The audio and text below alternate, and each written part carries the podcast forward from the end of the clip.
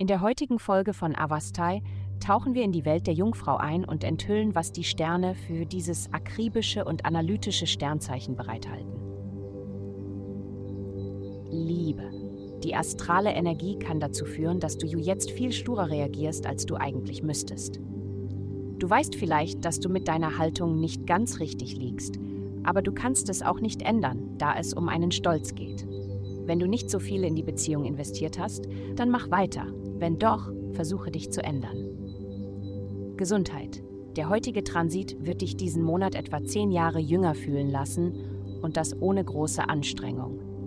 Du kannst dich am besten fühlen, wenn du diesen Transit in dein Training einbeziehst und ihn in dein Krafttraining oder Cardiotraining einbringst, das du früher als herausfordernd empfunden hast.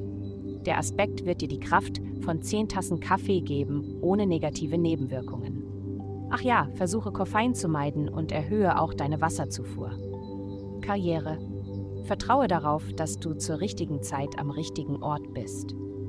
Die Energie ist aufregend und inspirierend und du kannst sicherlich deinen Platz in der Aufregung finden, die dich umgibt.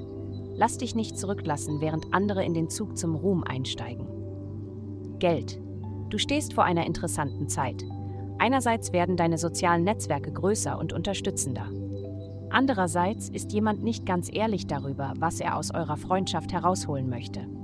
Anstatt die Beziehung zu beenden oder es persönlich zu nehmen, schreibe es deiner unwiderstehlichen Lebensfreude zu.